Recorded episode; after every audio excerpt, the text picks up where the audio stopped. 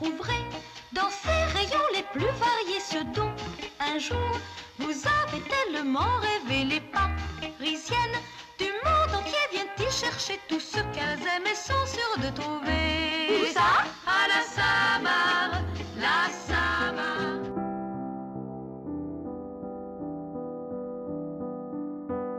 Bonjour, nous sommes Nicolas et Agnès, vous écoutez les Snobinards, un podcast sans prétention ou presque. Ici on parle de sujets qui nous bottent, qui nous rendent dubitatifs, qui nous font rire, qui nous procurent de l'émotion, bref, plein de choses qui nous animent et nous rapprochent. Aujourd'hui, il sera question de sacrilège, de King Kong, de fauteuil à 80 000 euros et de rooftop pour les riches.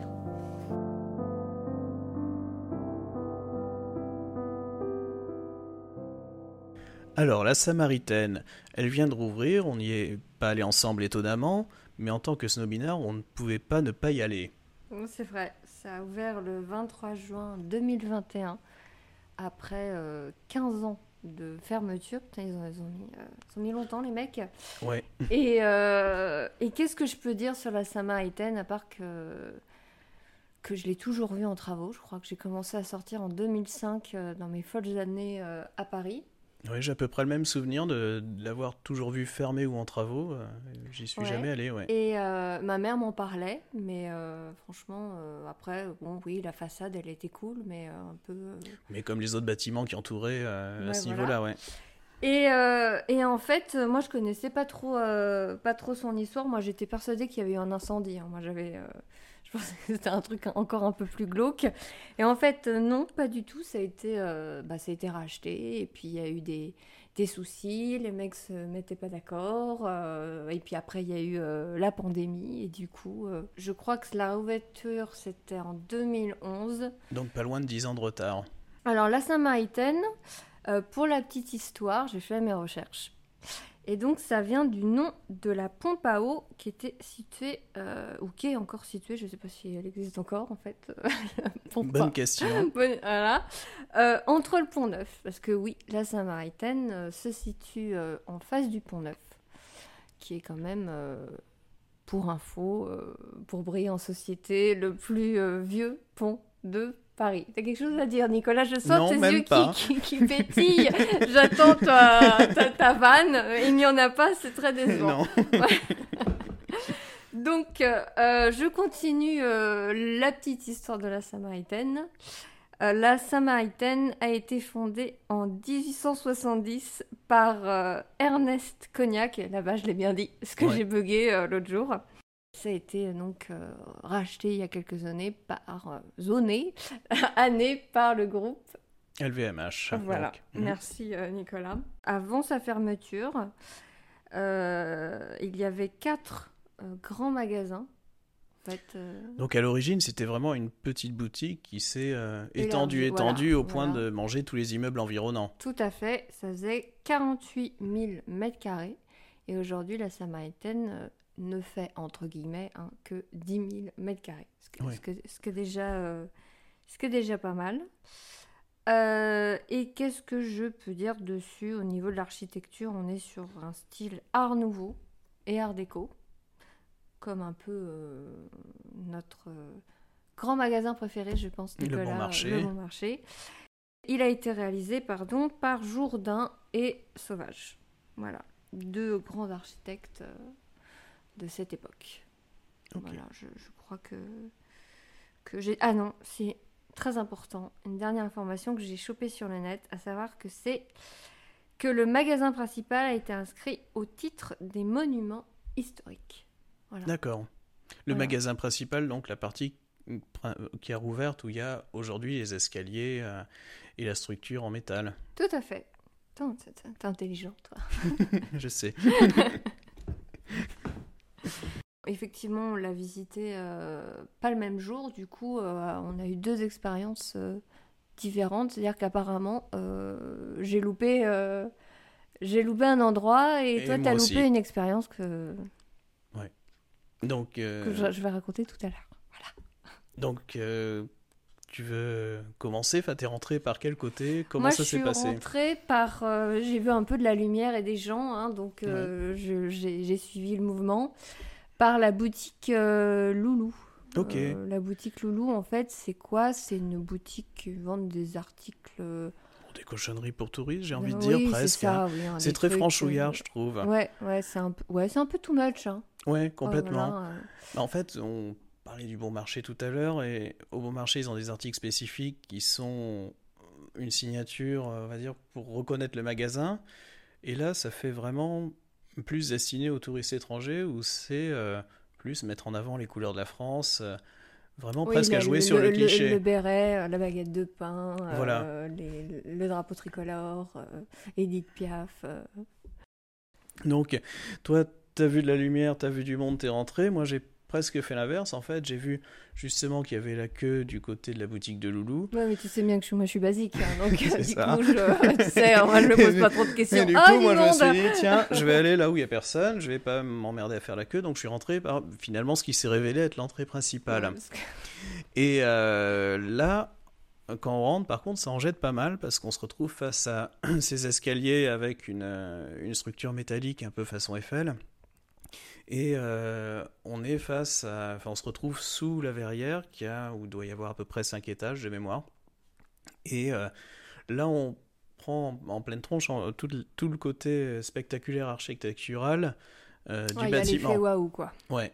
Et là, franchement, je pense que c'est l'endroit par lequel il faut rentrer. Oui, bah, ne faites pas comme moi, donc. voilà. Et euh, bah, ce qui m'a surpris quand on est habitué aux autres euh, grands magasins parisiens, c'est l'accueil que j'ai trouvé presque stéréotypé à l'américaine, où euh, vraiment c'est presque comme à Disneyland, où on a euh, les, presque les d'honneur de, des, vendeurs du magasin qui vous souhaitent la bienvenue, etc. Et là, là encore, c'est très orienté, je pense, pour les touristes, et ça presque en faire un peu trop. Oui, oh, non, moi, on m'a pas calculé. Hein. Je j'ai pas une tête de riche, donc du coup. Non, mais je pense que c'est selon l'endroit où tu rentres, parce que Oui, c'est justement, la boutique c'est de. Loulou, c'est pour les touristes, ou euh, c'est l'affiche avec le béret et la baguette Ouais. à 20 balles. Mhm. Et moi, je suis rentré, je me suis retrouvé au milieu des stands de marques de luxe. là, lui, lui, il a du pognon. C'est Il va sans doute. oh là Et là. euh, où il y avait, euh, alors je sais plus, enfin je me rappelle notamment il y avait Marni parce que j'ai j'ai repéré, enfin il y a un, un sac de chez eux qui m'a accroché l'œil. Alors ensuite je suis allé vérifier, c'était un sac en shirling. Donc c'est là que j'ai, on va se coucher moins qu'on ce soir, mais j'ai Ah. appris ce que c'était que le shirling. Oui. C'est euh, donc une, une peau de mouton qui était récemment tondue et euh, voilà ils en ont fait un sac qui a, euh, enfin qui est disponible en plusieurs couleurs, qui est une, une sacrée gueule et en fait. dans ce hall principal d'accueil, toutes les marques qui sont présentes, ils ont quand même eu des choix un petit peu osés pour mettre en avant les pièces les plus originales de la collection en cours. Ouais. Euh, bah écoute, moi j'ai j'ai pas trop. euh, J'ai pas trop regardé ça en fait. Euh, je, je, je- je- vraiment focus euh, architecture en fait. D'accord, ouais. Parce que je sais que j'ai pas d'argent euh, pour, euh, pour m'acheter un sac. Donc du coup, pour pas me faire en de même mal. temps, j'allais euh, pas acheter un sac de femme non plus, hein, euh, donc. euh, Mais euh, ça n'empêche pas de bah, regarder. Je sais pas, tu peux m'offrir un truc, espèce de radin. Non mais c'est vrai que moi j'y allais vraiment pour le côté architecture parce que je, je sais que je peux pas m'offrir un, un sac Vuitton. Et euh, donc ensuite, bah, comme j'étais, euh, je me suis dit, je vais pas monter les escaliers tout de suite, j'ai continué l'étage où, euh, et là je crois que c'est la partie où que tu as loupé. En allant sur la droite de l'entrée principale, on se retrouve dans une partie qui est beaucoup moins spectaculaire en termes d'architecture. C'est presque bas de plafond même. C'est des murs blancs, un plafond blanc. Il y a vraiment euh, rien de rien de remarquable. Et du coup, ils ont essayé de compenser avec des petites scénettes. Euh, par exemple, il y a euh, un endroit qui est dédié à l'Orient Express où ils ont ramené du mobilier qui ressemble à ce qu'il y avait dans le train. Il y a un wagon couchette qui est reproduit. Et encore un peu plus loin, il y a une scénette qui a été faite par Vuitton. Donc c'est LVMH, le propriétaire. Donc euh, voilà, Vuitton a son propre espace parce que ça fait partie du groupe. Et euh, là, je suis tombé en arrêt devant un fauteuil suspendu euh, en forme d'œuf. Et il n'y avait pas le prix indiqué. Donc, bon, on connaît tous la, Oui. la célèbre maxime qui dit si le prix n'est pas indiqué, enfin, si tu demandes le prix, c'est que tu n'as pas les moyens de te le payer. Et euh, bon, comme je suis têtu, j'ai quand même voulu chercher, donc j'ai regardé en direct sur, euh, sur internet, voir combien coûtait le fauteuil, il était à 81 500 euros. Donc en effet, voilà. Et euh, ensuite, donc, on continue. Donc, ça, c'est toute cette partie qui mène vers la rue de Rivoli. On se retrouve ensuite avec un espace qui s'appelle le Lab, où c'est une partie qui est un peu séparée dans une. j'ai pas envie de dire une coupole, mais un bâtiment un peu arrondi, où euh, il y a euh, des nouveaux créateurs avec une zone un peu euh, plus streetwear et un espace un peu arty où il y a des lithographies, des photos à vendre. Et là, on se demande, mais euh, est-ce qu'il y a un seul artiste sur Terre pour tous les magasins ou les centres commerciaux? Parce qu'on se retrouve avec une sculpture de Xavier Veillant, donc qui est, qui est magnifique. hein. C'est une, une femme euh, japonaise en bois. Mais Euh, euh, magnifique selon ton goût. Parce que moi, j'ai pas trouvé ça renversant, personnellement. bah oui, mais en même temps, tu l'as loupé ce coin-là. Donc non, non. parce que non, c'est pas ce qu'on. Mais il y avait une passerelle ou pas? Il y avait une passerelle, ouais. Eh bien, écoute, non, je ne l'ai pas loupé apparemment. Ça ne m'a pas marqué, mais euh, on n'a on pas eu le même œil. D'accord. Parce que moi, j'ai fait l'expérience King Kong. Mais toi, tu as plutôt regardé le côté, côté artistique. C'est et moi, ouais. c'était un petit peu le Tagada de soins ludiques, en fait. hein, on- voilà. on- Et du coup, euh, c'est Xavier Veillant aussi qui avait fait les décos à Beaugrenelle juste quand ils ont réouvert le centre commercial. Donc Les, les boules noires les boules, ouais, enfin c'est les, les espèces de boules. Enfin, j'allais dire boule à facettes, c'est pas une boule à facettes quand même on- dans les boîtes de nuit, mais c'est une boule qui est, euh, euh, ouais, avec des pans coupés, comme la plupart des, des sculptures de Xavier Veillant où en fait il y a, c'est une sorte de, on va dire, de pixelisation en 3D. Putain, c'est beau ce que tu dis. n'est-ce pas Xavier Veillant, euh, ça t'a pas fait vibrer, mais toi, tu m'as parlé d'un truc que visiblement j'ai loupé avec King Kong. Alors, qu'est-ce que c'est que ce- cette histoire de King Bah, Kong raconte? c'est- super, c'est une expérience euh, immersive euh, où on est euh, transporté, on va dire, dans une pub de 1974 euh, de la Samaritaine. Euh, c'est King Kong qui envahit Paris et qui, euh, comment dire, euh, euh, arrive à la Samaritaine.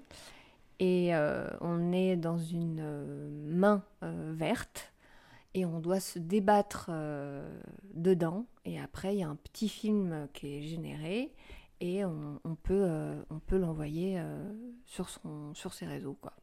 Ah ouais, c'est marrant, bah, j'ai ouais, voilà, loupé ça. Mais maintenant que tu me le dis, j'ai le souvenir de, de voir cette image. Alors, je pense que ça devait être issu de la pub de King Kong accroché à la coupole de la Samaritaine, là au-dessus de la scène. Bah voilà, bah écoute, euh, donc c'est un des spots publicitaires. Alors malheureusement, ça, ça s'est terminé le 31 août, mais je pense qu'ils vont peut-être en, en refaire. Ouais, j'imagine qu'il va y avoir des animations euh, régulières pour euh, donner envie aux gens de revenir. Et donc, voilà, alors ça, c'est ce qui se passe sur euh, le rez-de-chaussée, le premier étage. Et ensuite, quand on monte dans les étages, donc moi j'étais. euh, bah, du coup, j'ai emprunté les escaliers principaux parce que je me suis dit que c'est là que ça devait être le plus spectaculaire. Et euh, là, il y a quand même une petite déception c'est que déjà les étages sont de plus en plus petits. Et euh, ensuite. on est toujours assez bas de plafond, je trouve. Oui, et puis, et puis franchement, les marques, c'est pas non plus. J'étais assez déçue par la sélection, euh, euh, même le- la partie chaussures. Je sais pas si tu as vu la partie chaussures. J'ai regardé, ouais. C'est euh, c'est très touriste, quoi. C'est vraiment le côté Louboutin, euh, des marques françaises. Touriste et, un peu tape à l'œil aussi. Moi, Ouais. j'ai. euh, Alors, côté homme, par exemple, j'ai trouvé qu'il y avait une place énorme pour Virgil Abloh, par exemple. Que... Alors, je sais qu'il est complètement à la mode, mais c'est quand même vachement typé de streetwear. C'est euh, un style qui plaît pas à tout le monde. Oui, et toi qui, qui es très Paul Smith. euh, Voilà, et justement, il n'y a pas Paul Smith, Ah par voilà, exemple. mon Dieu. Donc, euh, voilà. Et au, au dernier étage, euh, le clou du spectacle, on va dire, la verrière, La verrière, ouais. qui- avec, euh, avec une, une magnifique fresque qui a été entièrement restaurée. Et, et beaucoup de... de- Il y a un restaurant. Ouais, euh, Restaurant, café. Voilà, donc un- normal, quoi. Enfin, Et basique. justement, comme tu dis, normal, et enfin, c'est une déception d'avoir un truc seulement normal dans un lieu comme ça, c'est que je m'attendais à ce qu'il y ait un rooftop qui soit ouvert, et en fait, il est réservé à l'hôtel qui est euh, au sommet du, du magasin. Oui, pour les riches, quoi. Voilà, Pas pour le peuple. exactement. Donc en intro, tu, tu, disais que notre magasin préféré c'était le Bon Marché. Est-ce que euh, aujourd'hui, avec l'ouverture de la Samaritaine, ça pourrait changer? Bien, euh, le slogan on trouve de tout à la Samaritaine, euh, non, en fait, on trouve pas de tout à la Samaritaine. L'offre est pas dingue. Bah, c'est vrai qu'on parlait de Paul Smith, mais au Bon Marché, il y a la grande épicerie. Là, il y a, y a, rien. On va dire, il n'y a pas de rayon épicerie fine. C'est dommage, ça manque. Non, et puis on trouve euh, soit euh, beaucoup de, de, de luxe euh, hors portée, soit, soit des, des... Hors portée, pas toujours de bon goût en plus. oui, bah souvent. Hein, mmh. pas envie de casser le lire, mais voilà. Mais, mais souvent, ce sont des, des magasins qu'on retrouve, enfin des corners qu'on retrouve dans les centres commerciaux, Mage, Sandro. Et, et, autres. Donc, bon, franchement, je me dis pas, ah, tu l'as trouvé ouais, exclusivement à la Samaritaine. Euh, et c'était, c'était Même la partie beauté, bon, il euh, y a euh, éventuellement une vendeuse qui me disait Ah oui, c'est un truc venu des States, machin. Oui, bon, bah, bah je, le retrouve au bon marché aussi. Hein, mmh. donc, Et c'est vrai que tu parlais de l'exclusivité. Il y a quand même énormément de, créations exclusives au bon marché, par exemple. Ils, ont vraiment, ils font vraiment cet effort d'aller démarcher les marques, d'aller fouiller un peu partout, euh, alors peut-être pas dans le monde, mais auprès de, de partenaires pour euh, proposer des choses inédites qu'on trouve pas ailleurs. Et c'est sans doute ce qui manque à la Samaritaine où j'ai l'impression que la sélection est un peu plus facile pour euh, simplement séduire le touriste de passage. Oui, je pense que c'est un cliché de plus, un lieu touristique plutôt que qu'un magasin pour les, Parisiens en fait. Donc c'est le cliché parisien plutôt que le plaisir pour les Parisiens.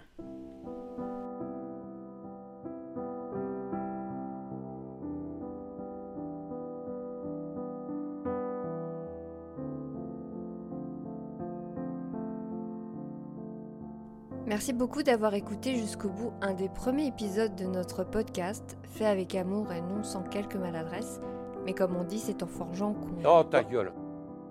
Si vous avez aimé l'épisode, N'hésitez pas à le partager. Et si vous n'êtes pas convaincu, faites comme si vous ne l'aviez jamais écouté.